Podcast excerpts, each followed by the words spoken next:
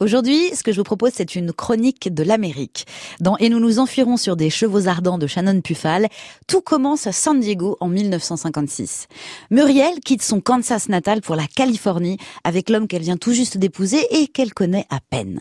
Elle est tout à fait coincée dans une vie de jeune mariée, cette nouvelle vie, et c'est au champ de course qu'elle trouve une échappatoire, un peu de souffle de liberté. De l'autre côté, nous avons Julius, ça c'est son beau-frère, qui a été renvoyé de l'armée pour cause d'homosexualité. Il a trouvé un boulot dans un casino de Las Vegas où il est chargé de repérer les tricheurs. Le hic, c'est qu'il va tomber amoureux de l'un de ces tricheurs. Il est tellement fou de cet homme qu'il ira jusqu'à risquer sa vie pour lui. On va donc suivre le destin de ces deux êtres qui refusent de se laisser enfermer dans un destin qui leur échappe. C'est un premier roman et c'est très surprenant vu la maîtrise de l'autrice pour nous narrer cette histoire. Shannon Pufal est elle aussi originaire du Kansas et elle enseigne depuis de nombreuses années la littérature à Stanford en Californie. Bon, ceci dit, figurez-vous que son livre a tellement plu déjà qu'il est bien évidemment en cours d'adaptation pour le cinéma. Et oui, les Américains sont comme ça, ils savent reconnaître le talent. Cette fresque m'a réellement enchantée.